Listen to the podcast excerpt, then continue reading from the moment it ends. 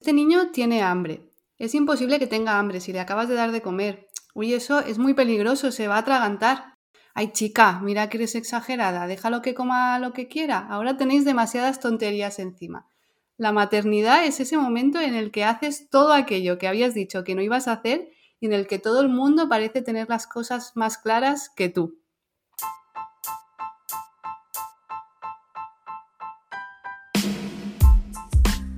Hola y bienvenidas a Descubriendo el Cuento, el podcast donde con un toque de humor y sin tapujos desmontaremos todos esos tendrías y deberías que nos han vendido a las mujeres sobre salud, alimentación y estilo de vida. Yo soy Bea Rueda, enfermera y dietista, y estaré encantada de que me acompañes en este espacio, donde exploraremos los temas más relevantes sobre alimentación y salud femenina. Aquí romperemos con todos aquellos mitos y estereotipos que rodean nuestros cuerpos y nuestro estilo de vida. Empezamos.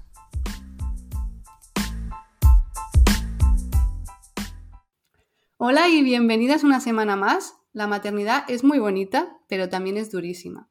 De golpe te encuentras con una responsabilidad que ni siquiera habías llegado a imaginar. Por mucho que hayas leído, que te hayas informado, te asaltan las dudas y la eterna pregunta de si lo estarás haciendo bien. En torno a la maternidad giran un gran número de mitos, de creencias y de reglas no escritas que a menudo nos hacen más complicadas las cosas. Y si nos centramos en el tema de la alimentación, entonces las cosas ya se multiplica por mil. Evidentemente queremos lo mejor para nuestros hijos y algunas cosas parecen estar claras, pero otras no tanto. Eh, se nos vende una cosa y a menudo eso no acaba encajando con nuestra realidad. ¿Y qué hacemos entonces? Pues muchas veces acabamos haciendo cosas con las que no nos sentimos del todo cómodas. Teniendo en cuenta que la crianza debe ser respetuosa y permitirle a los peques desarrollarse libremente, siempre digo que lo más beneficioso para los pequeños de la casa será aquello con lo que las familias se sientan cómodas, seguras y les permita disfrutar de la crianza.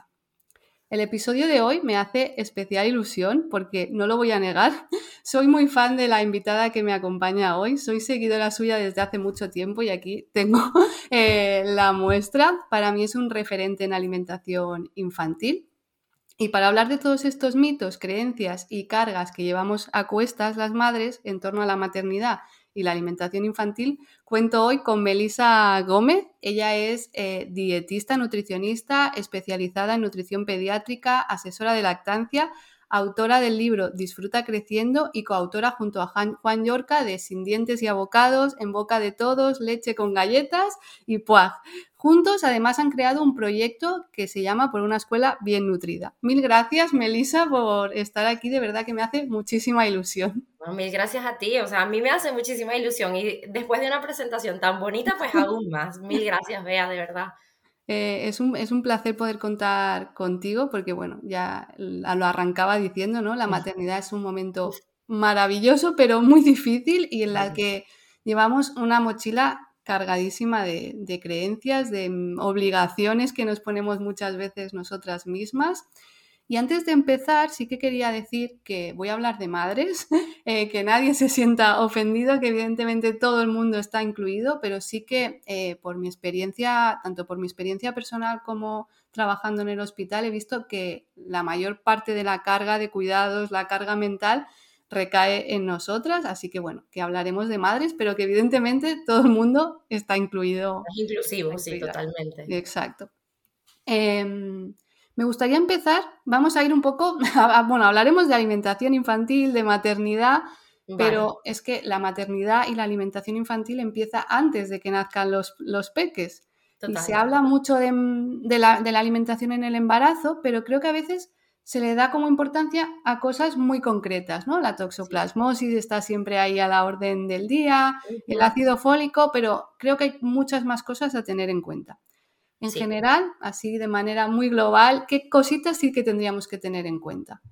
A ver, o sea, siempre trataremos de, es que la gente a veces busca cuidarse como justo en el momento en el que se entera o en el que está buscando ese embarazo y no antes, ¿no? Deberíamos pensar que es como otra etapa de la vida en la que nosotros vamos a arrastrar un poco los hábitos que venimos arrastrando desde meses, años anteriores. Entonces, obviamente tendríamos que hacer hincapié sobre cualquier mujer en edad fértil busque o no ser madre para tener los mejores hábitos posibles. Vamos a querer lo mismo en el embarazo, o sea, mantenerse activos, comer muchas frutas y vegetales, o sea, todo ese tipo de cosas hay que promoverlas desde lo que les digo, o sea, indistintamente que pensemos ser madres un día o no, se supone que ya lo deberíamos eh, estar promoviendo, estar instaurando. Obviamente, cuando ya pensamos en la posibilidad de ser madres, pues esto se debería potenciar y una vez estando embarazadas, lo que más se tiende a tener en cuenta, como bien decías, es el tema, por ejemplo, de la toxoplasmosis como una puntual, pero también cualquier tema de higiene alimentaria, eh, tanto la listeriosis también es súper importante en este periodo de la vida porque te puede dar en otro momento de tu vida y lo pasas sin mucho más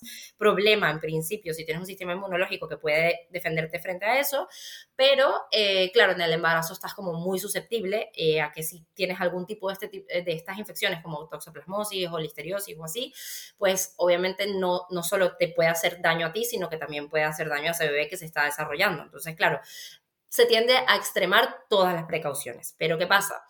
que en la teoría está muy bien, nosotros podemos hablar de todo lo que en teoría deberíamos hacer, deberíamos eso, la higiene alimentaria creo que es una cosa, eh, es una de las áreas en donde sí que podemos muy fácilmente poner la atención allí, no comer, por ejemplo, si vamos a salir a algún sitio, lo que siempre les suelo comentar a, las futuras mamás en consulta, igual a las familias, hablamos de manera inclusiva, ¿no? A toda la familia en general, mirar de que si vas a comerte una tortilla, pues esté bien hecha, no esté como esto que está crudita por el medio, o no estar utilizando huevo crudo por el riesgo que puede tener de salmonela, o no estar utilizando quesos que no sabemos que están del todo eh, pasteurizados o que no sabemos que son seguros por el tema de la listeria, o sea, todo eso tenerlo en cuenta creo que es un poco más sencillo. Ahora, el tema de los hábitos, después de haberlo vivido dos veces en carne propia, eh, a veces es sencillo decirle a la familia, tienes que tener los mejores hábitos, tienes que estar súper activa físicamente, tienes que comer súper bien, es el momento en tu vida de comer para el futuro hijo que estás... Vale, pero luego es que lo vives y te sientes horrible, o sea, de repente te sientes que no te apetece nada.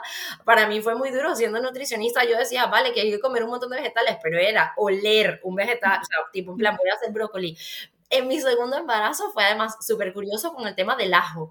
Yo podía estar en la sala y podía estar Max en la cocina. Voy a sofreír. Estás usando ajo. no voy a comer nada que estás haciendo, ¿sabes?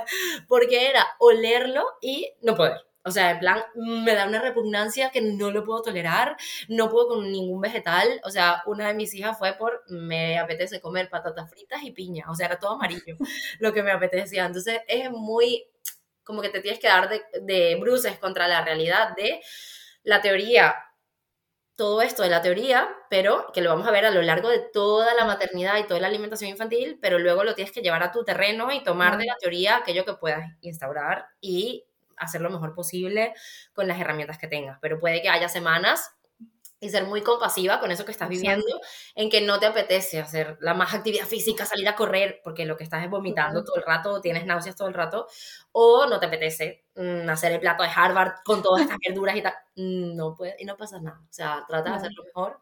En, en, el disfruta creciendo, sí que ya era mamá y lo intenté plasmar así. O sea, en plan, vale, tenemos toda esta teoría, vamos a llevarla a la práctica. Sí, de hecho hay, hay una frase que dices en tu, creo que es el primer eh, capítulo, ¿no? De que hablas de, de, justo de lo que estamos hablando ahora, de cómo cuidarnos durante el embarazo y hay una frase que dices, ¿no? Y si ya has sido mamá y hay cosas que estás leyendo que no has hecho, descarguemos de culpa, bajamos lo que, está, lo que estabas diciendo, ¿no? La teoría es una cosa, pero hay que bajarla luego a, a nuestra realidad, porque no siempre encaja. No, por eso, o sea, es lo que te digo, viviéndolo como Nutri era como, ¿sabes? Si yo siempre digo esto en consulta, si yo siempre digo como que hay que hacer todas estas cosas porque no soy capaz. Y es que en verdad no me, o sea, si tenía que poner una balanza, pues igual salir a caminar o dormir un rato, sobre todo en la segunda, en la segunda maternidad. un segundo embarazo? O, sea, era como, bueno, me apetece más dormir, el cuerpo me pide más dormir, pues bueno, dormiré un rato y descansaré, que también el descanso es importante. Entonces, bueno, si tienes que escoger, pues al final irás tomando lo que puedas. Y eso, mm. cero culpa porque haces lo mejor que puedes y ya está. Claro, al final se, trata también de un poco de, escucharnos, que a veces nos desconectamos mucho de, las necesidades de nuestro cuerpo, ¿no? Que parece que escuchamos eh, lo de fuera y nuestro cuerpo nos está diciendo a gritos algo que le va a beneficiar quizá más y no le prestamos tanta atención. Además, ahora estabas diciendo de lo del ajo y esto, y me estaba acordando yo de mi embarazo, porque eh, no es eso. Siempre se habla mucho de, lo que te apetece, ¿no? ¿Qué, es lo que más te apetece? Pero no se habla, y muchas veces yo creo que a veces hasta, hasta más, ¿no? Son cosas que te repugnan. No eh, puedes. O sea, yo me acuerdo que eh, yo cuando estaba embarazada, entonces sí que comía carne, pescado y demás, y en los dos embarazos me pasó, con el primero odiaba las gambas, o sea, era, o sea, olerlas y mira que me gustaban, era olerlas horrible, y con la segunda el lomo. O sea, era una cosa que decía, es que este olor me mata. Y, pero si lo he comido siempre y me decían, y no te o sea, no tenía como algo que me apeteciera mucho, sino como cosas que no podía ni, ni, ver. A mí me pasó un poco igual. Y, y, es lo que te digo, al final yo sí no comía carne en ninguno de los dos y la gente me decía, a ver si ahora te va a apetecer comer carne porque el hierro. La verdad es que no. O sea, más bien era lo que te digo, cosas que no podía y que después lo después no sé si a ti te pasó ahora o sea después de eso bueno yo después ya al poco tiempo ya empecé a dejar de comer carne y demás pero, pero no por apetencia no, apetencia. exacto no exacto eso se pasa y ya está es como una etapa y ya pero, pero sí, es muy curioso, pero por eso te digo, creo que nos podemos centrar más en lo que sí es demasiado factible. Todo el tema de higiene alimentaria, que eso sí hay que tenerlo muy en cuenta. Yo sí era antes, mira, yo soy venezolana, la gente que no me conoce, pues ya lo va a saber, igual por mi acento. Y claro, viniendo de Venezuela, es verdad que muchas veces tendemos a ser como un poco más light con algunas cosas de higiene alimentaria, porque yo decía, a ver, si allá estaba bien y algunas cosas son más laxas en cuanto a legislación, aquí seguro que compro la fruta que ah, está súper bien y es como que plan, le hago así me la comía, era un poco más light. En el tema del embarazo, sí, extremar esas precauciones, lavar todo muy bien, eh, usar lejía alimentaria, usar vinagre, o sea, mm, para, para, limpiar las cosas, sí, muy bien. Creo que es algo que es factible y que cualquiera puede hacer. Y luego el tema de evitar el alcohol, que me parece fundamental. O sea, la gente como en plan, ay, un poquito, no pasa nada, bueno, una para brindar un, un sorbito. No, o sea, sabemos que no hay cantidad segura. Entonces, eso sí, o sea, creo que hay cosas, como siempre lo digo, y lo vamos a poder extrapolar luego a alimentación complementaria si quieres o cualquier otra etapa de la vida. Hay unas cosas que podemos tener como líneas rojas de que no deberíamos cruzar y luego otras líneas que son recomendaciones en las que podemos flexibilizar un poquito si, si así lo sentimos, ¿no? Pero hay líneas rojas como la del alcohol o la de la higiene alimentaria que les diría como, vale, tenéis este mínimo y luego que si un día pues no te apeteció comer tantas verduras o tanta fruta, pues bueno, no pasa nada, mañana será otro día. Claro, o sea, a mí me parece súper importante hablar de la higiene alimentaria porque muchas veces así a nivel, creo que a nivel de sociedad, ¿no? Se habla mucho solo como de congelar las cosas, de no tomar eh, cosas, alimentos crudos, pero luego pues esta parte más de lavar las frutas, las verduras, esto a veces como que no es, es de animal, ¿no? Como que no se relaciona con este tipo de, patologías, pues eh, se olvida un poco. Así que ahí eh, vamos a ponerle una línea de, atención. Total. Y bueno, y entonces pasamos el embarazo como podemos, eh, los primeros embarazos dentro de lo que llevas, pues te escuchas más, te lo tomas con más calma, luego los que vienen después ya es sálvese quien pueda muchas veces y todo está bien, pero llega la, lactancia y aquí vienen otra vez eh, muchas dudas, falsas creencias, voy a poder darle el pecho, mi leche no es buena. Em, y, todo y dentro de todas estas, luego es curioso porque es como si das el pecho, eres buena madre, pero son, todos son dudas por ahí, todos te cuestionan también. Y si no das el pecho, eres eh, mala madre. Entonces, eh, bueno, vamos a poner un poco de orden aquí. Me parece súper importante. Además, mi relación con el tema de la lactancia es un poco complicada porque a veces cuando divulgas en alimentación eh, termina siendo como que todo lo que digas está mal. O sea, si dices que la lactancia materna es lo más óptimo para el bebé ideal, siempre hay alguien que te dice, pues yo me siento fatal con esto que estás diciendo porque no he podido, no he querido, lo que sea.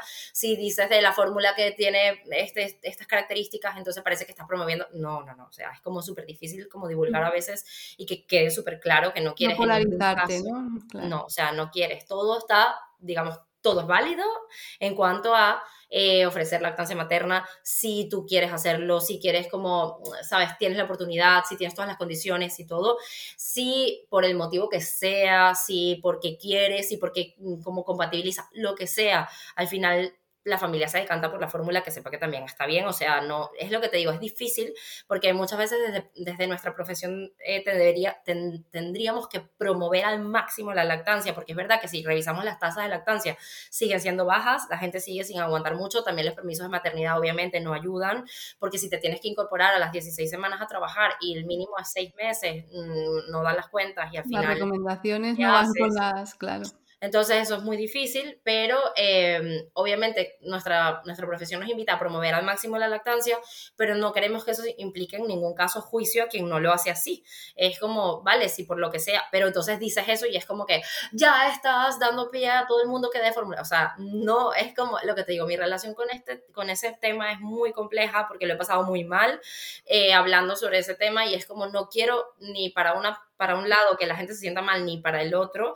Eh, siento que ambas posturas ¿sabes? pueden ser válidas. Yo he contado mi experiencia la primera vez, la segunda incluso me acuerdo mi familia diciéndome, ah, bueno, para ti ya va a ser un paseo, porque como ya diste 30 meses de lactancia con la primera, pues igual ya no sabes cada vez. lactancia es diferente cómo se agarra el bebé, si tú estás, cómo lo estás viviendo tú. Mira, yo con la primera, eso, hasta que tuve cuatro meses de embarazo, en la segunda siguió con la lactancia materna y ya tenía mucha agitación y ya era más, más, grande y me entendía y como que pudimos llegar a este acuerdo. De hecho, yo me compré en su momento el libro de Alba Padro de Destete, preparándome, vamos a prepararnos para ese momento de Destete y nunca lo viví porque al final mi hija mayor ya entendía súper bien, yo le decía como, uh, me molesta un poquito y tal, y fue súper fácil con cosquillitas hacer como la transición a dormirse con cosquillitas y ya está, nunca viví como un proceso muy complicado.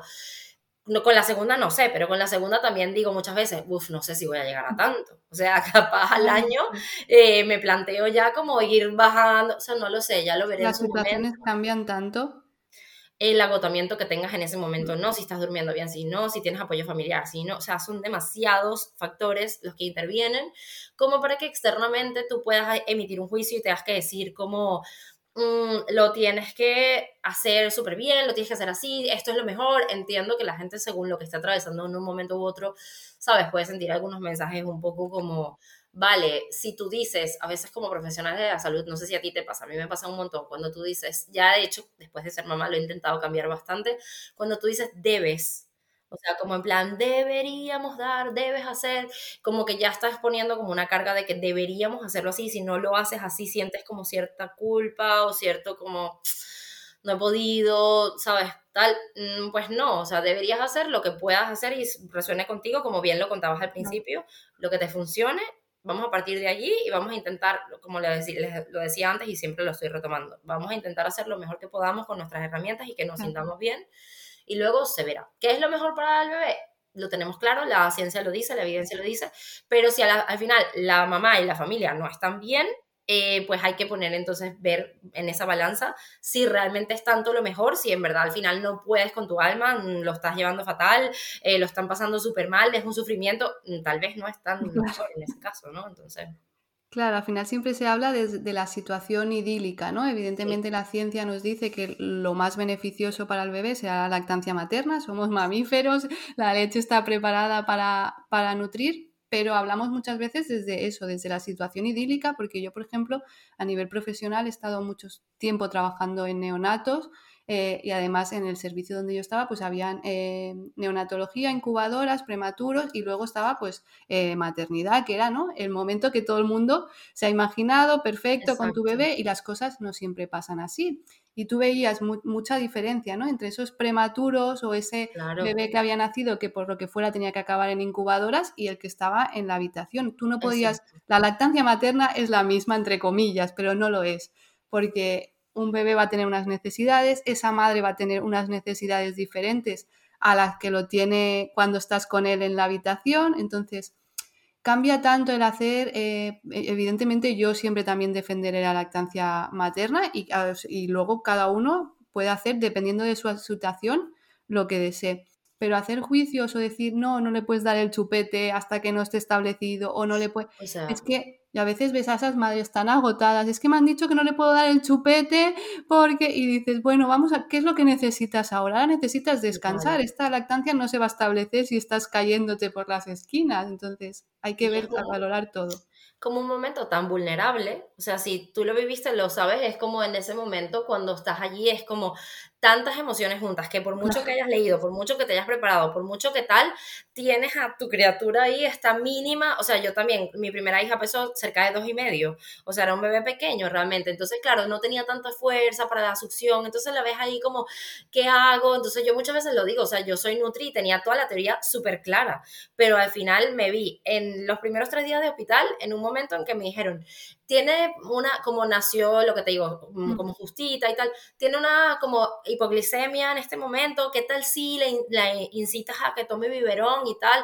Y yo, ¿sabes? Sin un asesor allí, sabiendo todo lo que sabía, que es lo que siempre digo, o sea, teniendo todos esos conocimientos en un momento tan convulso a nivel emocional, es como, bueno, pues y si pruebo entonces a ver, luego como que mi hija siempre odió el biberón, entonces nunca tuve fácil esa parte, pero era como intentándolo y luego cuando tuve la primera crisis de lactancia a los 21 días, yo estaba, o sea, mm, yo decía, es que no, es que no siento que funciona, es que algo pasa y tal, entonces por eso al final lo recojo en que el consejo que podría si eso queda claro aquí de hoy, de nuestro, nuestro ratito juntas y podemos dejar a las futuras mamás o personas que estén cerca de vivir esta situación un consejo, yo siempre lo resumo en buscarte un grupo de apoyo a la lactancia, o sea, buscarte mujeres que lo estén pasando, porque no tenemos referentes, nos parece cuando vemos en redes sociales que todo debería ser, ay, acabo de parir, me engancho mi bebé, yay, lo he logrado, la lactancia empieza, y no siempre es así, y te empiezas a preguntar, ¿será que hay algo mal conmigo? ¿Será que hay algo mal en mi bebé? ¿Qué pasa? Que no, lo no la veo con hambre, la veo sufrir, mm, bueno, todo lo que hay en ese momento, buscarte un grupo de apoyo a la lactancia, que a veces la gente cree que va a ser súper, ah, te van a ir ahí a saco de que la lactancia, incluso como que te puedes sentir, ¿no? Como, ay, yo he quedado biberón, o yo, sabes, como con vergüenza de contarlo.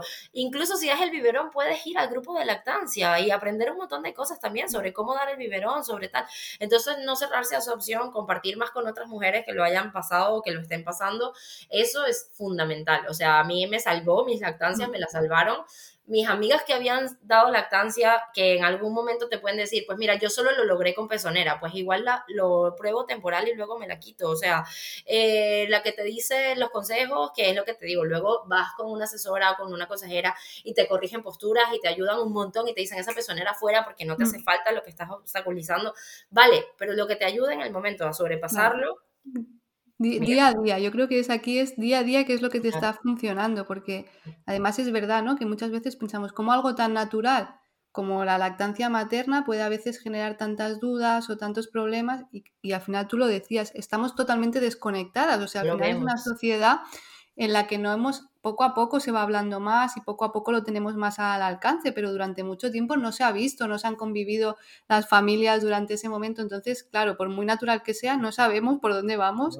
Tú ves o sea, la mamá en la calle, como puedo estar yo ahora con mi hija de nueve meses, o sea, pegada a la teta, ah, fenomenal. Yo puedo estar viendo el supermercado mientras la tengo pegada a la teta, vale, pero tú no me viste la primera semana sin camisa casi todo el día, eh, luchando con un agarre, con los pezones, ¿sabes? Súper, ay, me duele porque no me la sé colocar tal vez de la mejor manera, o sea, eso no se ve. Claro, Entonces, una parte claro, y venimos de una etapa, de una generación que eh, tuvo que ofrecer, o sea, por el motivo que sea, eh, ofrecieron como más frecuentemente, el referente era la fórmula, el biberón era como que estaba súper bien visto, entonces claro, por lo menos yo, yo nunca, mi, mi mamá no dio lactancia más allá de, un, en mi caso creo que fueron dos semanas y mi hermano creo que fue un mes.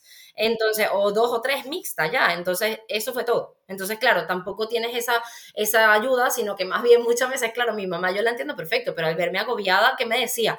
¿Tú no crees que mejor si le damos un biberón a ver si así se calma y entonces tiene hambre?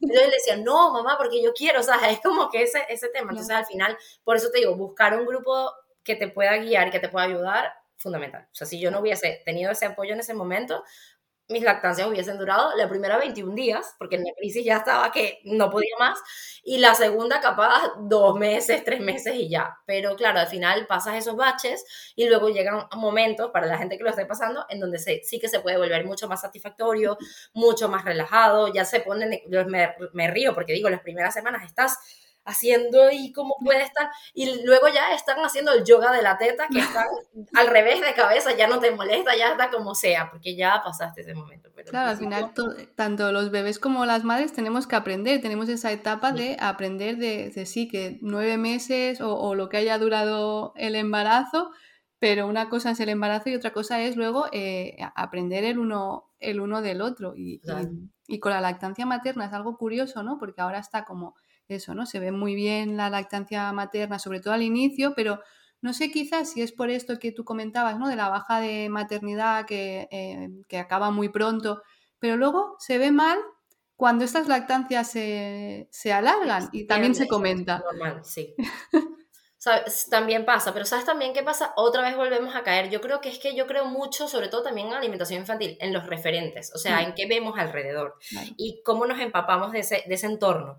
Porque entonces nos llegan, es lo que te cuento, nos llegan como muchas historias de, como muy idílicas, ¿no? Como yo leí este cuento del destete y ya lo dejamos y fuimos felices, ¿sabes? Y es como, sí, puede ser, lo que les digo yo, o sea, yo tengo la suerte de que mi primera hija, el destete fue muy mm, intuitivo como muy mm, fluyó, pero no significa que siempre sea así. O sea, capaz la segunda me cuesta horrores, no lo sé, ya lo veremos, como que hacer ese, dar ese paso. Y muchas veces no compartimos eso por lo que sea, porque hay como que mm, se va a pensar que tal vez estoy fallando en esto, o porque nos ponemos esta expectativa que no es real de cómo va a ser un proceso que luego mm, tiene sus momentos así, pero tiene sus momentos difíciles. Entonces no lo vemos tanto. Entonces creo que también, por un tema, el tema eh, del laboral segurísimo influye. O sea, el reincorporarte a trabajar tanto hace que desconectemos un poco con un momento de lactancia y que no podamos sostener, meterme en un lugar, extraerme, no tengo en la mente ahora en un momento de extracción, sino eso seguro, pero también creo que influye pues el resto de cosas y las expectativas que tenemos con muchas otras cosas, como por ejemplo el sueño. Si en la lactancia sientes que si no, si de repente el colecho a veces no lo contemplas y que te tienes que parar 80 veces y al día siguiente tienes que ir a trabajar también, el tema sueño influye mucho en que digas, mira, no puedo más, la lactancia tiene tiene que llegar a su fin porque no puedo seguirme levantando seis veces de noche o empiezas a pensar que hay algo mal porque te levantes seis veces de noche porque el niño ya debería dormir toda la noche cuando tiene de repente, ¿sabes? Y es como que son expectativas que nos creamos y no vemos como muchas realidades muchas situaciones que puede ser lo más normal del mundo. O sea, tú puedes tener un niño de tres años que se despierte tres veces en las noches, que coma por las noches, que tome pecho hasta esa edad y es totalmente normal, pero no lo vemos. Sí, al final, yo por ejemplo con mi maternidad, mi, primer hijo era como dormía, o sea, esta de que te decían, no, a partir del mes o dos meses empezar a dormir, mi hijo no durmió bien, hasta pasados los tres años era horrible, y sin embargo la pequeña era como que yo decía, claro, estaba acostumbrada al mayor, que había dormido tan mal, yo decía, jo, si es que no se despierta ni para comer, estará bien, ¿no? También vuelves a, las expectativas que tenías y cambia tanto. Y misma madre, mismo padre, eh, la misma, ¿no? El colecho igual, lactancia materna igual, pero cada, cada niño y cada situación, pues es, es un mundo. Es un mundo, ya está hablando con las mamás y eso pasa en alimentación en todas las etapas, ¿vale? Eso lo podemos extrapolar, alimentación eh, complementaria, alimentación infantil, tal la percepción que tú tienes cambia mucho, porque entonces, claro, yo hablo con las otras mamás y le digo, ay, yo siento que mis hijas han sido súper de buen dormir y de buen comer, pero claro, hemos practicado colecho, se han dormido encima nuestro tres años. Para otra persona igual eso sería fatal. Exacto, entonces claro, para otra persona dices, es que mi hijo se levanta 80 veces, claro, la mía se levanta las mismas 80 veces, pero como la tengo al lado, ni me entero porque se pega la teta y se suelta y sigo durmiendo.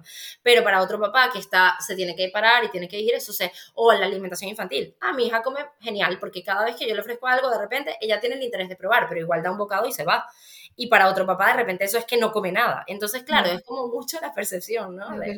sí, las expectativas que tengamos nosotras y, de, dónde, de dónde vengamos. Sí. Y, otra cosa que creo, o yo por lo menos lo he vivido desde la parte pediátrica, eh, yo empecé a trabajar creo que por el 2010 en pediatría he visto cómo ha ido cambiando mucho lo que es la alimentación complementaria, algo que durante mucho tiempo parecía que estaba como muy claro, ¿no? La lactancia materna y esto parecía, bueno, que había un poquito siempre de, los dos bandos, pero la complementaria era a partir de los eh, seis meses ya cuando yo estaba trabajando, antes, un poco antes, pero sí, pero eh, triturados. Y ahora de un tiempo para aquí, eh, pues el baby led weaning, la alimentación con trocitos, ¿no? Eh, y aquí vuelve la gran duda. ¿Qué hago? Porque me han dicho que el baby weaning es lo mejor, pero yo no me siento cómoda, tengo miedo y volvemos aquí a ¿qué es lo mejor? Total, o sea, es que lo mejor es que hay tantos mejores. Al final es que lo mejor para tu bebé, o sea, es diferente y para ti también. Mira, justo me dio mucha risa porque sabía que íbamos a hablar de este tema y justo creo que ayer antes de ayer recibí un correo de una mamá contándome tal cual como, ok, todo está bien, o sea, en plan, mi peque ha llegado ese momento, sabemos que está preparado para dar ese paso, todo, mm, sea, todas eh, las señales neurológicas están y yo estoy en pánico. O sea, sé que ya tengo que empezar a ofrecer, quiero ofrecerle lo mejor, pero mm, solo de pensar el tema trozos y tal, ya me paralizo de pensar que se puede atragantar, puedo llevarlo a gestionar, mm, ¿qué hago? Y es como, mira, o sea, no, ¿por qué, te lo ¿por qué no lo tenemos que poner tan difícil? O sea, vamos a, vamos a ir de la manera fácil hasta lo más, o sea, vamos a ir afrontando los retos, ¿no? Como poquito a poco. Si te da un poco de susto el tema trozos, no pasa nada. O sea, todas las, tanto Academia Americana de Pediatría como todas las asociaciones nos establecen una ventana para eso. No es un día, en plan, el día que cumple seis meses tiene que hacerlo. comerse un plátano. Tienes tiempo, o sea, entre los nueve meses y los doce meses se habla mucho porque a nivel de la ciencia avanzado, por eso es que yo creo que todos estos cambios, ¿no? Porque además hemos visto que no pasa nada si podemos empezar a probar alérgenos desde los seis meses. De hecho, en algunos casos puede incluso ser mejor porque puedes inducir tolerancia. Eh, se habla de mucho de la alimentación respetuosa. Hemos visto que esto de de repente el bebé que ya está mostrando señales de que está satisfecho, nosotros como que pasárnoslo por alto y seguir una cucharadita más, un poquito más de biberón y tal, ya se ha visto que no. Entonces, em, pues eso, ya lo tenemos un poco más claro, pero hay otras cosas en donde creo que aún hay mucha duda sobre eso que tú comentas, como qué pasa si no lo hago así, no pasa nada, o sea, tienes entre los nueve meses y los 12 para empezar a cambiar las texturas para que realmente lo que queremos, ¿qué pasa con las texturas? Lo que queremos es que cuando lleguen los 12 meses y alrededor de los 12 meses, que tampoco es el día que cumple 12 meses, sino alrededor de esa fecha, y empiecen a descender un poco las necesidades en cuanto a que ellos ya crecen un poquito más despacio y empiecen a estar un poquito más, pues la comida ya me parece un poco secundaria, yo quiero jugar, brincar, saltar, hacer otras cosas, cuando ese momento llegue, ellos ya hayan probado tantas cosas que cuando nosotros empecemos a ofrecer y ellos empiecen a decidir esto sí, esto no, aún nos quedemos con cosas para ofrecer, no nos quedemos con solo mm, una única cosa que les guste. Entonces, si solamente hemos probado triturados con una textura además como muy homogénea, tipo los potitos de antes, que ahora incluso hay potitos con cachitos, pero antes eran solo con esta textura súper homogénea, cuando vayan a probar de que pues que tienen un año y medio, que nos parecería súper normal, un arroz con algo, el arroz no se les haga un complicado de comer, esto no quiero porque ahora no están en el momento de absorber esas texturas. Ese momento idóneo es entre los 9 meses y los 12. No pasa nada si es a los 10, si es a los 11, entonces ¿qué pasa? No pasa nada si empiezas a los seis con triturado porque te da tranquilidad, porque vas ganando tú también confianza, porque vas viendo cómo tu bebé se va relacionando con eso y a medida que se va haciendo un poquito mayor, tiene ocho, tiene nueve meses, pues empiezas dentro del triturado a poner trocitos, cachitos, le empiezas a poner arroz, le empiezas a poner quinoa, le empiezas a poner cositas muy pequeñas que pueda ir reconociendo y luego le empiezas a dar trocitos que pueda ir pillando y vas avanzando poco a poco y tú te sientes tranquila, sabes que no se va a atragantar con eso, que tampoco se tendría por qué atragantar con sólidos de forma segura, pero que si para ti se te hace un mundo, no, no lo hemos visto tampoco muchos niños, no hemos visto arcadas y se nos hace un tema, pues bueno, lo vamos acompañando, lo hacemos entre 9 y 12 meses y ya cuando tienen más de un año, pues tenemos más opciones. Cuando empiecen con esto, no, esto no me gusta, tal, pues tenemos otras cosas para dar. Y ya está, no tiene por qué ser tan difícil. Claro, y al final es que muchas veces no, no, depende todo ni de nosotras mismas, ¿no? Porque si hemos tenido que empezar a trabajar, tema guardería o, o familiares que te lo cuiden o cuidadoras, al final es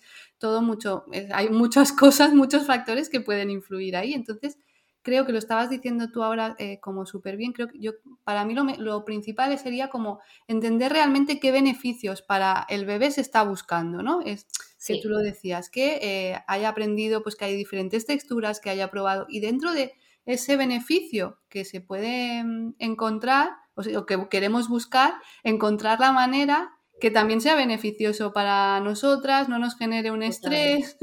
Totalmente, y que se, o sea, no perder de vista que si queremos que aprendan a comer es o sea, por eso es que yo creo que lo, lo, rescataba para el libro también, era como disfrutar, o sea, ese concepto nos lo tenemos que, eh, ¿sabes?, absorber para la maternidad también, porque entiendo que es muy retadora y tiene muchos momentos, y nosotros también, o sea, no se crean que, ah, no, debe ser, a mí me lo dicen todo el tiempo en el colegio y en cosas, es como, ay, que vienen NutriKids, que las meriendas, uy, cuidado con las meriendas que hay, o que vienen NutriKids que seguro lo hace todo perfecto, o sea, nosotros somos seres humanos con las mismas situaciones, mis suegros se atacan, y mi mamá también a veces como, uy, ese trozo que le estás dando no se va.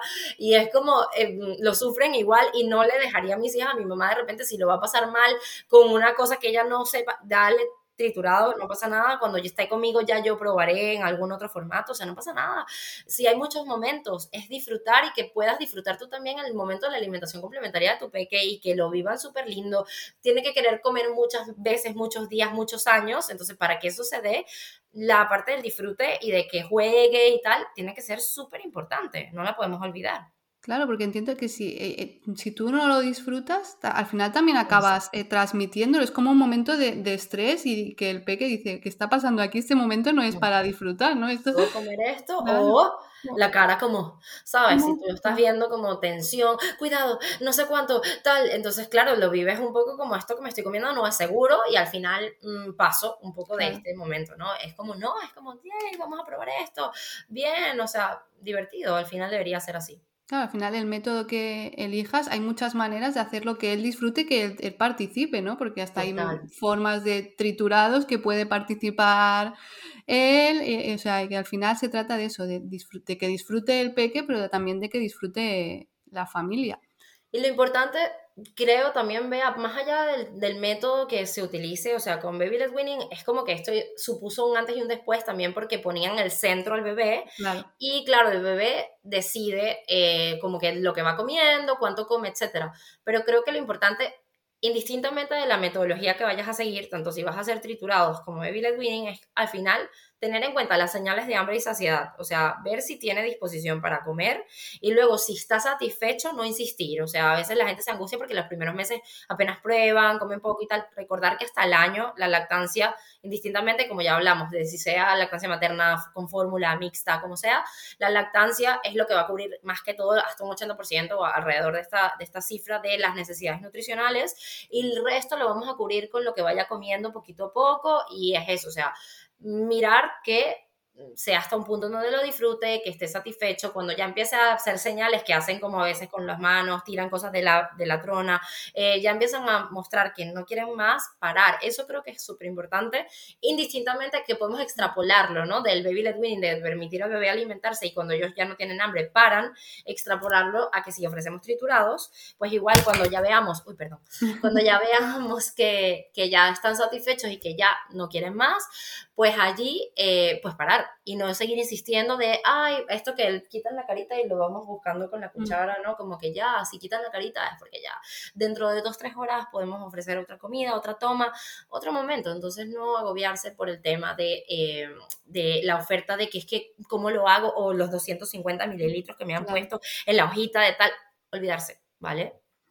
Sí, o sea, creo que, que es ahí, ¿no? Porque muchas veces a, las familias nos preocupa mucho, a las madres nos preocupa mucho el, tema cantidades, ¿no? Y, de cuando eres adulto y ahora, por suerte, se está hablando mucho, ¿no? De escuchar tus señales de hambre y saciedad, pero es que ellos, eh, o sea, no, están, no están contaminados por cosas externas, las tienen innatas y, al final eh, no confiamos tanto en esas señales que tienen es muy duro. O sea, yo, yo siento que para nosotras como Nutris, tú me dirás, si no lo vives así, es muy complejo porque acompañas a familias en, una, en esas etapas, como decíamos, estás como bien vulnerable a muchas, a muchas cosas del entorno y como que muchas veces ese agobio porque es que si le falta algo, porque es que si luego no crecen, porque luego hay momentos en donde se pegan estos estirones y se ven sobre algunos niños, no todos, cada cuerpo de cada niño es diferente, pero hay niños que tú veías a tu hijo, yo lo he vivido dos veces y por eso te digo como que me ha sido curioso, ¿no? Según qué momento, vamos a ver ahora con la segunda, pero la primera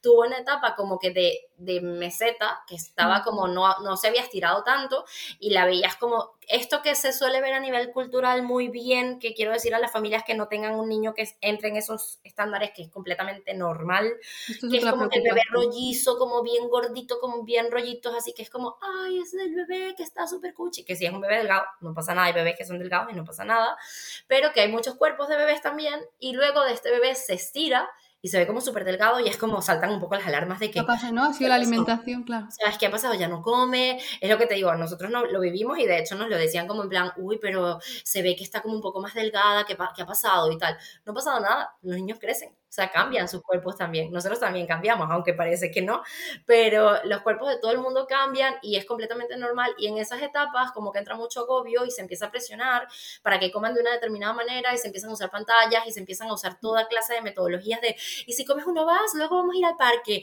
y luego comemos uno por la abuela, uno por el abuelo, uno por la tía, o sea, toda clase de cosas para comer por encima de lo que tu cuerpo te dice.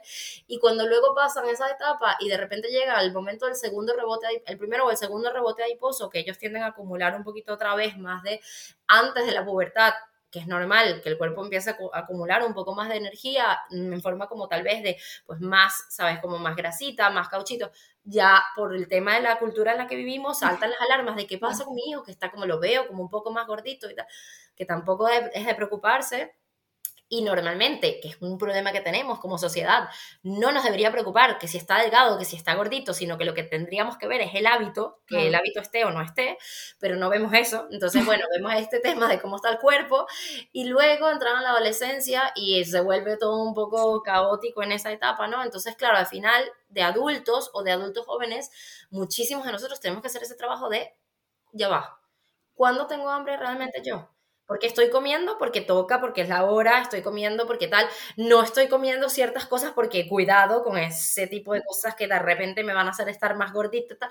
todos esos mensajes que ahora se hace tanto esfuerzo por deconstruir, por salir de cultura de dieta, por salir de tal, empiezan desde que son tan chiquitos y nos cuesta muchísimo verlo, o sea, nos cuesta. Yo creo que uno está más sensibilizado porque está en este sector, pero yo me muevo entre incluso entre amigos y escucho demasiadas cosas todavía que digo, uy, esto esto. luego lo vamos a tener que cambiar. Claro, porque al final no nos damos cuenta, pero son mensajes que, se, se, nos van quedando ahí, ¿no? En lo que tú decías, venga, un poquito más, o venga, que si comes esto, luego vamos al parque. Al final acabamos relacionando la alimentación con aspectos positivos o, con, o negativos que luego eh, pues mm, sin darnos, desde nuestra mejor intención acabamos luego eh, teniendo que trabajar de adultos otras, otras muchas cosas. Y, es verdad que ahora estabas diciendo, ¿no? De, es curioso cómo cambian eh, nuestras percepciones, ¿no? Si vemos a un bebé gordito, hay que mono, pero llega una edad en que ya, eh, ya no es tan mono ese peso, ¿no? Y, es como, ¿qué ha pasado aquí? Si él sigue siendo el mismo, sigue estando sano, eh, no tiene ningún problema de salud, porque ahora nos preocupa Pero preocupa. Sí, es lo que te digo, y lo vemos en consulta, o sea, es como cuando a mí me escriben esto, es como, vale, sé que esta consulta va a ser abordar con la familia mucho el tema de sabes, también la parte como que al final necesitamos, obviamente, el apoyo de los psicólogos en este tema de por qué eh, porque también es un tema social, por supuesto, pero ¿por qué como sociedad nos importa que de repente nuestra hija, sobre todo pasa con las niñas más que con los niños, porque tenemos también ese sesgo, que no debería, pero pasa, de porque nuestra hija tiene un poco más de barriguita con 8 años o 9 años, entonces tal vez debería eh, hacer un poco más de ejercicio, pero no desde el punto de vista de que promovemos el hábito del ejercicio, de que se mueva, de que no, sino de por qué la barriguita me preocupa que luego vaya a tener un problema con esto, o se sienta mal, o no sé cuánto. Entonces, no nos damos cuenta, pero todo el tema de cómo tú vives tu cuerpo, cómo tú te relacionas con tu cuerpo, es que empieza desde que tienen dos años, tres años, y ya empiezan a recibir mensajes de muchos tipos. Entonces es como, uff, tenemos tanto camino que mejorar como sociedad en cuanto a eso, que bueno, hay que, hay que mirarlo, hay que mirarlo, es muy complejo. Al final la alimentación infantil yo creo que es una alimentación familiar, ¿no? Porque eh, cuando empiezas la alimentación complementaria dices, jo, que quiero que sea lo más saludable posible, luego enseguida de empezar la alimentación complementaria ya lo tienes casi, ¿no? Contigo en la mesa formando parte de eso y sigues muy preocupado porque ese bebé eh, o ese niño ya a partir del año pues eh, coma saludable, pero al final es un hábito que se crea en familia, porque, porque claro, al final son lo que estábamos diciendo, ya no solo lo que dices, sino lo que ves en la mesa. Total y tendemos a tener, siento que tenemos un estilo como muy controlador en cuanto a la alimentación. Mm. O sea, mm, emitimos muchísimos juicios, no nos damos cuenta, como tú lo bien, lo decías, o sea, lo último que quiero, y yo como mamá lo he vivido, pero es como que siento que es importante que nosotras, no desde la culpa, o sea, no desde, ay, lo estoy haciendo fatal, lo que les digo, que me dicen a mí como, ay, Nutrikit, seguro lo hace genial, no, no veas la merienda hoy que es fatal, no sé qué, yo no estoy juzgando, o sea, no desde el juicio, desde la culpa, para nada, sino desde la deconstrucción un poco de esas ideas, de, de dónde sale eso y por qué creemos que las cosas que creemos, y... Eh, qué podemos aprender o qué nos pueden enseñar las cosas que sabemos hoy eh, a nivel de ciencia, a nivel de cómo va a ser, sabes, todo el futuro en cuanto a eh, relación con la comida, el comportamiento eh, relacionado con la comida y demás, cómo podemos ir como cambiando esos mensajes, que no se preocupen si un día nos sale, un día nos sale ya, nos pasa la crianza en todos los ámbitos, o sea, nosotros no queremos para nada levantar la voz, no queremos para nada decir ciertas cosas y de repente se nos sale un, mira, es que ya, por favor, duérmete ya, o sea, estoy ya que no puedo más hoy. Y es lo mismo, nos va a pasar en la alimentación. Un día le vamos a decir, ay, pero no comiste nada, mm, porque no. sale. Pero justamente pensar, luego de ese no comiste nada, viene un, bueno, ya, tuvo momentos durante todo el día para comer, capaz hoy no le apetece, o sea, hacer ese ejercicio constantemente, que si un día estás agotado y no lo haces, no pasa nada, pero que en general sean más los días en los que trabajemos nosotros, porque somos los que tenemos la posibilidad de cambiar a las próximas generaciones, de que mm, se quede aquí. O sea, la angustia se quede aquí con nosotros y la trabajemos para que se transforme en otra cosa, ¿no? Y no controlemos tanto de, pero no te vas a comer los vegetales, pero tal, tú pon los vegetales en la mesa, claro. mételos tú, preocúpate tú por tus hábitos también, que hay que cuidarnos nosotros un poco más también en ese sentido. Y ya veremos ellos si lo pillan, si no, pero no puedes controlar la alimentación de los niños 24 horas todo el tiempo y luego vas a llegar a la adolescencia y te baja, no puedes. No puedes. Ya, sí, y decías, ¿no? Ahora que cuando, cuando llegas tú te comentan ciertas cosas. A mí me da la sensación de que tenemos muchas veces la madre esta tendencia a justificar lo que estamos haciendo. Eh, no, es que yo le he dado esto hoy, normalmente no lo come, pero hoy justamente, y es como, no me tiene, o sea, ni, ni, a mí por ser dietista, ni a mí por ser otra madre, o sea, mm, todo, todo bien, eh, esté comiendo en ese momento lo que, lo que esté comiendo, pero sí que lo he visto yo, también lo he vivido de, es que hoy le he dado esto, pero no, no es normal. es que ni siquiera igual ni me había dado cuenta de, lo que estaba comiendo ese, ese peque, pero es esa tendencia que tenemos a, a, justificarnos de, de, que yo lo hago bien, que es como un día puntual. Que no pasa nada, mira, o sea, ¿qué es lo que te digo? Nosotros lo primero es que entendemos y también hacerlo bien es muy relativo. O sea, eso es un concepto súper relativo. Es como, ¿qué es bien? O sea, para mí de repente es bien que mi hija pruebe el, chocolate hoy conmigo y sepa que ese alimento está y sepa que lo va a ver hasta, bueno, mm, si ve algún día algún dibujo, de repente van a decir, tarta de chocolate, es súper bueno. Eh, si ve a algún amigo comiéndose un chocolate, no diga como, ay mamá, mira, esto que me dijiste es súper mal, él se lo está comiendo. No, tengo una relación buena con la comida en el futuro.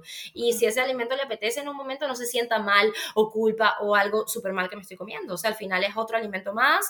Es verdad que podemos hablar de, y ahora estamos con ese tema de descubrir cuál es la mejor manera de comunicar eh, nutricionalmente más interesante o menos interesante, no hablar como saludable, no saludable, porque entonces podemos crear esas categorías, no hablar de bueno, malo, insano, eh, ¿sabes? Porque es como que si alguien más lo hace, ya estableces ese mm. juicio, ¿no? Entonces sí que podríamos tal vez decir, bueno, es que mm, en casa no comemos tanto esto porque comemos más otras cosas mm. o tenemos otras costumbres o tal, eso está bien, pero es eso, como que capaz para mi bien es que mi hija ese día tenga oportunidad de descubrir un nuevo alimento y como relacionarse de una forma más saludable con ese alimento y para ti puede estar mal porque para ti eh, tienes otras costumbres, en tu, no lo, sabes, no lo tienes así en tu sistema. Entonces, eso creo que lo tenemos que quitar en cuanto a la maternidad, si me preguntas, en cuanto a, o sea, mm. crianza, eh, de cuando hablas de colecho, cuando hablas de lactancia, cuando hablas de alimentación, cuando hablas de todo, es esos juicios de que está bien, que está mal, lo que se percibe como correcto, incorrecto. Uy, mira este lo que había traído, has visto la, no sé,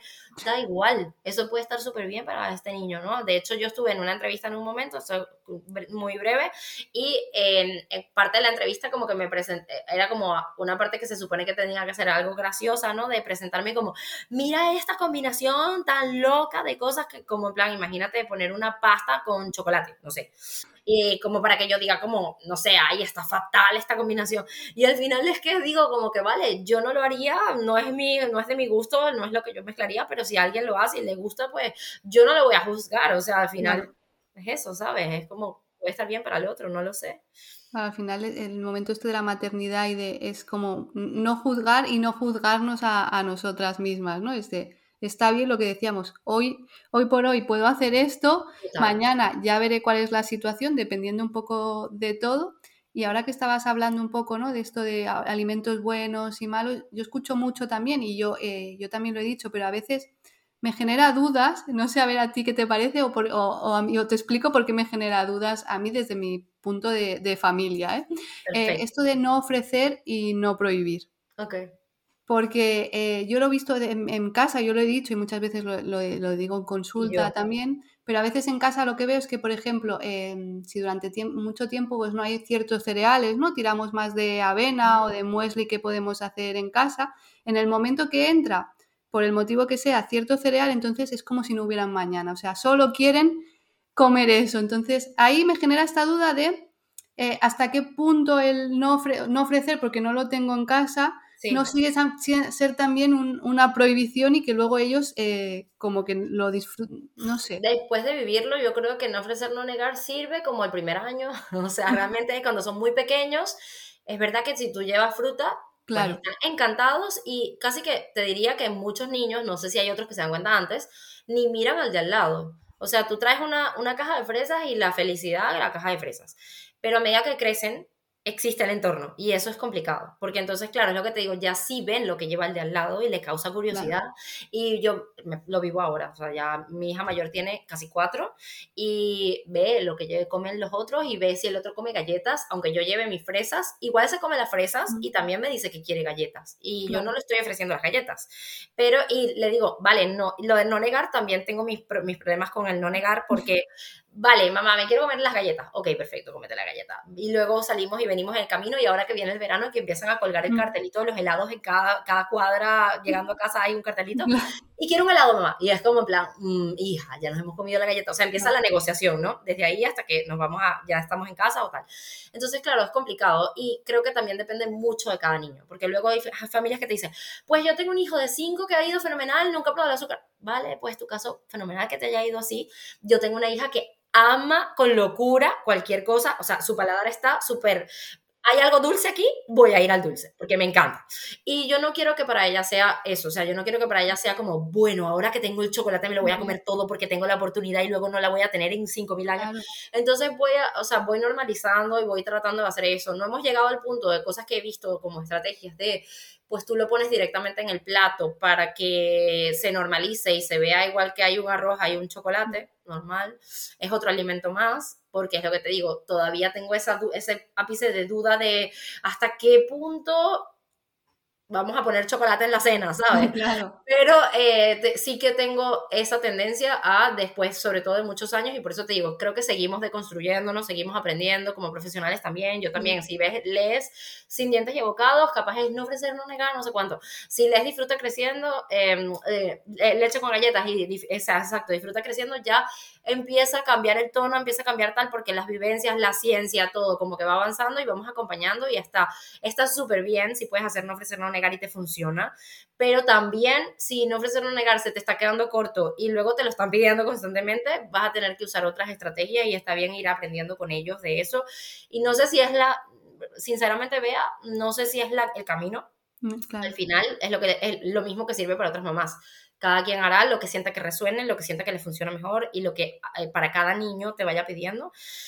Pero es lo que siento ahora que debería ser un poco más como intuitivo, ¿no? O sea, yo misma siento que en los momentos de maternidad, no sé cómo lo viviste tú, yo siento que hay momentos en donde mi cuerpo en la lactancia me pedía, quiero un chocolate ahora porque, vale, pues me lo como y ya está. Y de repente me lo comí y ya. Y al final en la maternidad yo creo que es un poco así, eh, eh, escuchar más tu intuición eh, y menos todas esas reglas que vienen, que vienen de fuera. Y, tú lo estabas diciendo ahora, yo creo que depende mucho de la edad también, porque no es lo mismo con 13 años que, y depende mucho de, del peque que tengas, que tengas delante, claro, es que todo, todo es un mundo, por eso es como estas reglas tan taxativas de esto o lo otro, volvemos a, lo que estamos diciendo todo el rato, es depende del momento, y porque igual esto te funciona durante un tiempo y luego dices, es que no me está, esto no está funcionando, no está funcionando ahora. Por eso es tan difícil a veces navegar entre redes sociales para la gente, ¿no? Porque lees comentarios y lees como que en plan, habrá gente que va a poner, eh, a mí esto no me sirve, de repente en este momento vital no te sirve, en otro momento te puede servir, y hay gente que es como, pues mi hijo come de todo y tal, y cuando ves tiene de repente dos años, y es como, hablamos en unos añitos más. Espérate, que tenga 13. hablamos luego para ver qué tal, porque las cosas cambian mucho, entonces hay que, hay que por eso digo, eh, yo creo que un valor principal en NutriKids y creo que también lo compartimos porque yo siento que cuando te leo tú lo tienes también y creo que es importante, es la flexibilidad, o sea, es como ser flexible con las cosas, entender, las recomendaciones están, siempre lo decimos, las tenemos que transmitir como profesionales, están para acercarnos en lo posible a eso, pero es un ideal, o sea, al final si no lo hacemos 100% perfecto todos los días, que estamos aquí, no quiero decir como hemos crecido comiendo como comemos y luego estamos bien. Mm, claro. Podemos aprender, podemos mejorar. Claro, no vamos a ser cuñados aquí. No, pero es lo que te digo, al final es verdad que son muchos días y no todos los días nos va a salir perfecto, por mucho interés que tengamos. O sea, va a haber el día en el que no podamos más con nuestra alma y digamos, pues mira, mm, que vas a cenar, no sé, una pizza que pillamos el camino, pues bueno, no pasa nada.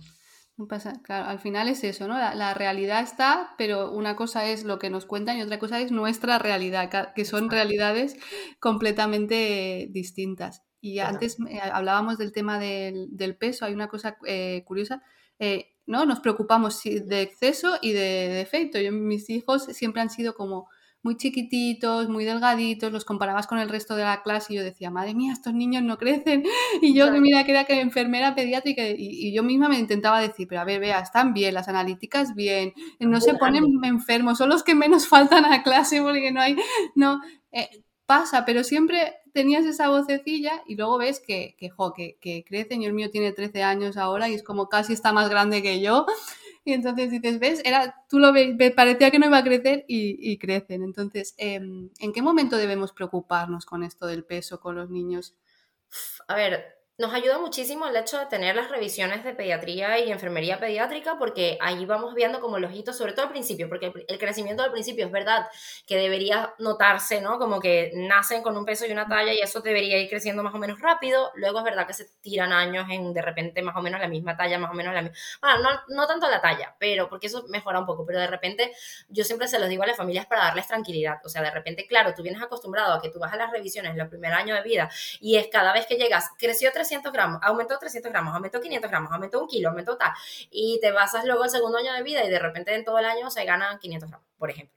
Y puede estar bien, o sea, puede ser normal. Si de repente creció muy rápido en un momento y luego se van encontrando su canal, puede ser normal. Eh, en, ese, en ese momento las revisiones nos ayudan un montón. Luego se empiezan a espaciar. Entonces, ¿qué les diría yo que estar atentos? Sobre todo si ves un cambio en comportamiento del niño, que es un niño que de repente estaba brincando, no paraba, y luego lo empiezas a notar que está apagadito, está muy somnoliento, está súper irritable. Hay un cambio en conducta importante, hay que consultar y ver qué está pasando. Si van pasando los meses, van pasando los meses, y es lo que les digo, hay que dejar pasar a veces tiempo en cuanto a crecimiento porque no es tan rápido ya. Pero si eh, van pasando muchos meses y vas notando que de repente deberíamos ir cambiando la ropa y no se está dando ese cambio de la ropa en algún momento, pues igual no está de más. Yo siempre les digo, cuando tienen la duda, mejor es hacer una consulta a tiempo. Cuando tú ya dices, wow, que van seis meses y no hemos cambiado nada y siento que no está comiendo tan bien o noto algo más, vamos a hacer una consulta. Y si va todo bien, te van a decir, está todo bien y te quedas tranquilo y ya está. Si no está bien, pues se busca qué es lo que no está bien. En cuanto a alimentación como tal, si dejan de comer por momentos muy concretos, o sea, tipo una semana está la alimentación que no quieren probar bocado y no hay nada que lo explique, no hemos visto que están malitos, no hemos visto qué tal, también puede ser buena idea consultar. Si empiezan a dejar de comer ciertas cosas, es normal que cosas que les gusten les dejen de gustar y que esto cambie, pero si de repente empiezan a aceptar menos de 20 alimentos, o sea, tú empiezas a contar y te das cuenta que menos de 20 cosas comen en, en la alimentación en general, incluyendo arroz, panes, pasta, y tú tienes esa disponibilidad de alimentos, porque si en casa comen muy limitado, pues no, pero si tienes esa disponibilidad y te das cuenta que siempre vamos a lo mismo, igual no está mal ver qué pasa, y si pierden peso, también diría que es un súper imprescindible, porque no, es una cosa que se mantengan, pero que pierdan peso es raro, entonces también consultar, ¿no? Es como que lo que yo diría de punto, así banderas rojas o cosas que nos llamen la atención, pero igual en cualquier caso, si tienes algo que te preocupa en cuanto a la alimentación, consultar, porque a veces es eso, igual que yo consulto, mm, de repente he, llevado a mis hijas en su momento al logopeda o he llevado a mis hijas en su momento a, a, fisioterapia, porque quiero ver que, porque algo me llama la atención, en plan, mis hijas han sido de repente para gatear o para caminar un poquito más de las, en el ritmo que puede ser normal, en los percentiles más bajos, ¿sabes? Como al final, bueno, consultar y que te digan, sí, están los percentiles más bajos, pero ahí vamos y puedes hacer estas cosas para mejorar vale, pues las hacemos. Y es lo que te digo, al final te quedas mucho más tranquilo que quedarte con la rueda de la cabeza de, pero es que lo veo mal, pero es que no sé cuánto. A veces les digo, buscar ayuda antes de empezar a poner tablets, empezar a poner cosas, es que no come, entonces le pongo la tablet, ve porque no come. Al final lo transmitimos, ¿no? Esa preocupación acaba transmitiendo y acaba generando un problema que igual quizá no, no, no estaba.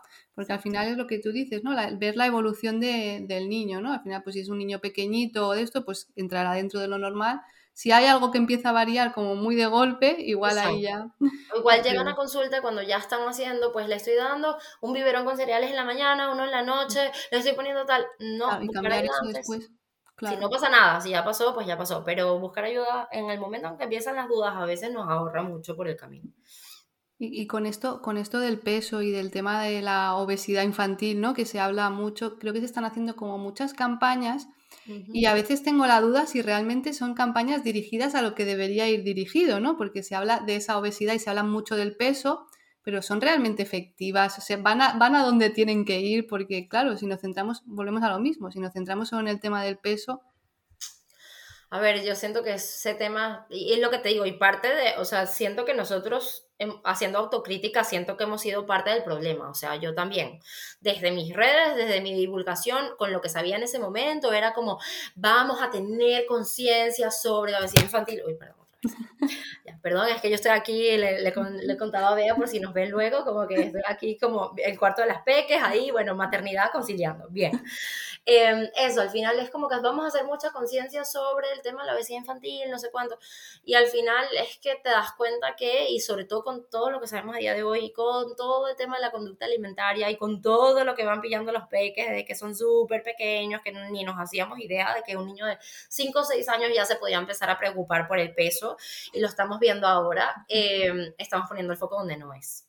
Eh, no es, la campaña no debería, es que ni deberíamos, porque al final la gente interpreta eso, ¿no? De repente tú ves un niñito que tiene, está como un poquito más, un cuerpo más grande del que suele tener el resto, que es lo que hablábamos, ni nos gusta ir por debajo ni por arriba, etcétera, como nos llama la atención.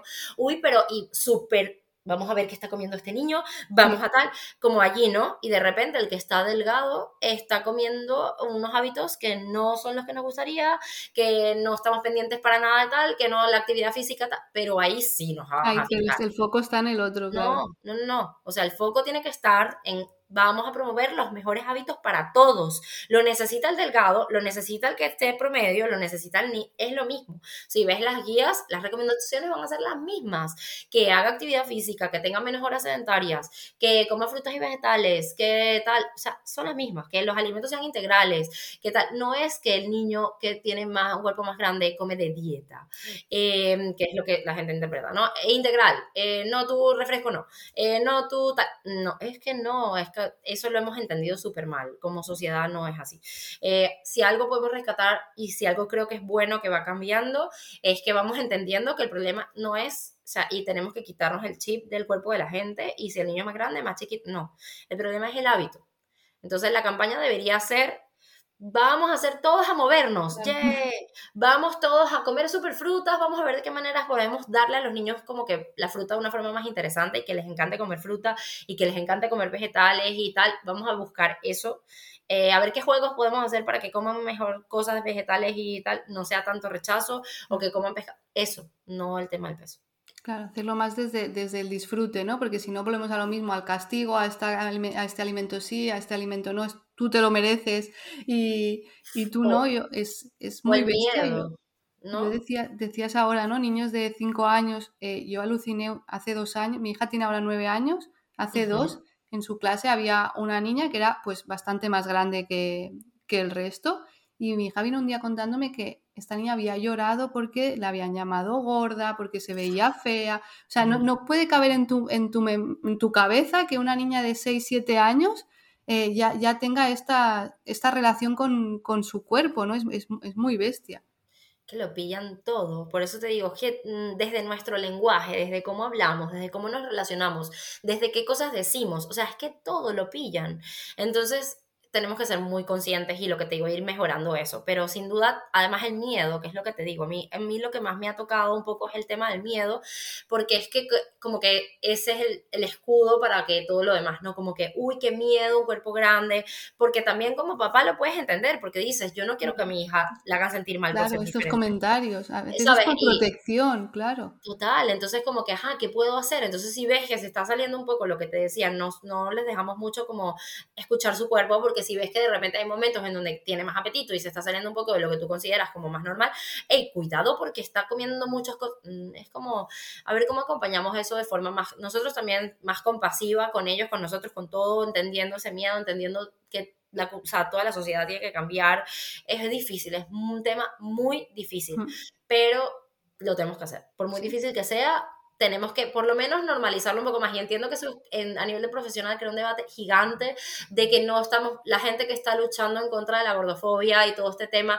se ve como que está promoviendo o que se le olvidó las guías de que dice la Organización Mundial de la Salud. O sea, hay de todo, es como súper complicado, ¿no? Y volvemos al tema como el de la lactancia, ¿no? Los bandos, no es bandos, al final es como yo creo que tenemos que unificar el que tú quieres, al final quieres, queremos todo lo mismo, que estén súper sanos y que se enfermen lo menos posible. Y pues al final, si quieres eso, ¿dónde ponemos el foco? Puede, si sabes que poniendo el foco en un sitio vas a hacer a más gente sentirse mal y tener miedo y tener cosas que no quieres, pues vamos a tratar de poner el foco en lo que sabes que es como más eh, neutral, que es el hábito al final, que no nadie se puede sentir mal, porque o te puedes sentir mal tú mismo algún día de que, ay, no soy tan activo, no hago tanto ejercicio, vale, pero vamos a poner el foco en, en ese hábito y ver de qué maneras lo podemos mejorar, ¿no? Y tiene que seguir, o sea, tiene que seguir, eso, por eso que decías, tiene que seguir existiendo campañas contra el bullying, tiene que seguir existiendo campañas para que los niños desde muy pequeños pequeños entiendan que todos los colores, todos los cuerpos, todo está bien. Este, lo que te digo, yo lo puedo entender. Mira, mi hija tiene cuatro, casi cuatro, que es lo que te decía, y ya está un poco preocupada porque es más morena. Entonces, a veces ella está como que en plan, mi piel es más morena, y entonces tal. Y es como, no pasa nada, o sea, súper bonita también, o sea, súper bien y tal. Entonces, claro, como que, ¿cómo transmitimos eso de la mejor manera? Y, es lo, y si luego en algún momento su cuerpo no entra de lo de pues que también está bien. Todo ese trabajo lo tenemos por delante. Es un montón. Ni nada más contándolo, o sea, que hay un montón por hacer. Muchas cosas por hacer. Para la gente que, que, nos, que nos escuche, que sea, que esté consciente de que indistintamente si tú tu cuerpo, porque también eso, o sea, es que siento, vea eso, que podríamos hablar horas de cada tema y de cada tema. Pero tu cuerpo cambia después de la maternidad o no cambia, porque hay gente que no cambia tanto, no pasa nada, está bien, todo está bien. Eh, normalizar eso, normalizar el de los peques también y que no nos escuchen tanto nosotros también diciendo, uy, es que ahora tengo esta tripa que fatal, uy, es que ahora tengo esto que malísimo, porque ellos también lo pillan y es como hay algo mal en mí si yo estoy así, si yo me veo así. No. Eh, y las campañas tienen como profesionales también qué podemos hacer a nivel de hablar con esas familias y no hacerlos sentir ni culpa, ni que está algo mal, ni que estos cuerpos no tienen espacio en este, en este entorno porque están mal, no. no. Al final es eso, a veces simplemente con cambiar eh, la palabra o el foco de cómo se enfocan ¿no? estas actividades o estos ejercicios, porque eh, no es lo mismo, venga, vamos a jugar, hoy vamos a hacer un día de juego, de deporte, que hoy vamos a hacer un día porque estamos luchando contra la obesidad. O... Al final, claro, eh, la, relación con el deporte, con nuestro cuerpo mm, pues al final nosotros mismos como adultos, ya desde casa, como tú decías, hasta desde los colegios, pues puede hacer mucho daño sin, ser conscientes. A mí siempre me gusta diferenciar mucho ¿no? la, eh, la, alimentación nutritiva, al final es pues, lo que nos dice la, ciencia y esto es así, o sea, sabemos que frutas, verduras, pero luego está más allá, ¿no? Lo saludable que tiene que encajar con, nuestra, con nuestra realidad. Pues eh, es como decías ahora, yo creo que cada tema de los que hemos hablado pues daría para un episodio. Eh, ha sido un placer hablar contigo lo he disfrutado muchísimo. No sé si quieres añadir alguna cosita más. Yo creo que lo hemos cubierto, casi hemos ido pasando ¿no? por las diferentes etapas y creo que es lo que te decía, si al final como uno va teniendo tantísima información y absorbiendo tanta cosa, si al final nos podemos quedar con algo muy, mm, sabes, como la, la moraleja de todo el asunto es eso, ser flexible, toma las recomendaciones, lo que te funcione bien. Yo siempre, ahora sobre todo les digo, hay una frase en inglés que no tiene una traducción tan literal como me gustaría, que, pero que la siento mucho como cercana a la maternidad todo el tiempo, que es you do you. O sea, tú haz lo que a ti te va bien y luego intentas hacerlo lo mejor posible, pero ese nivel de sobreexigencia tampoco. O sea, tampoco perfecto todo el rato, lo mejor posible es ser la mejor versión de ti mismo. O sea, ¿vale? La maternidad ya es suficientemente dura por muchos temas, así que tú haz lo que puedas hacer con eso, que disfrutes mientras tanto lo haces y que mm, van a crecer bien porque estás poniendo todo de tu parte porque así sea. Y si no, en algún momento te encuentras de bache y no es así, busca ayuda, que para eso están los profesionales que te pueden dar una mano y se te puede hacer mucho más ligero el camino. Y ya está. Pues eh, mil gracias, mil gracias de nuevo por aceptar la, la, invitación y espero que el episodio de hoy pues haya servido un poquito para esto, para si nos estás escuchando y eres madre, te sirva para descargar esa mochila y si no eres madre y tienes a tu alrededor madres, pues para no meter más piedras en esa mochila que ya está muy cargada. Pues mil gracias de nuevo y un abrazo. Chao.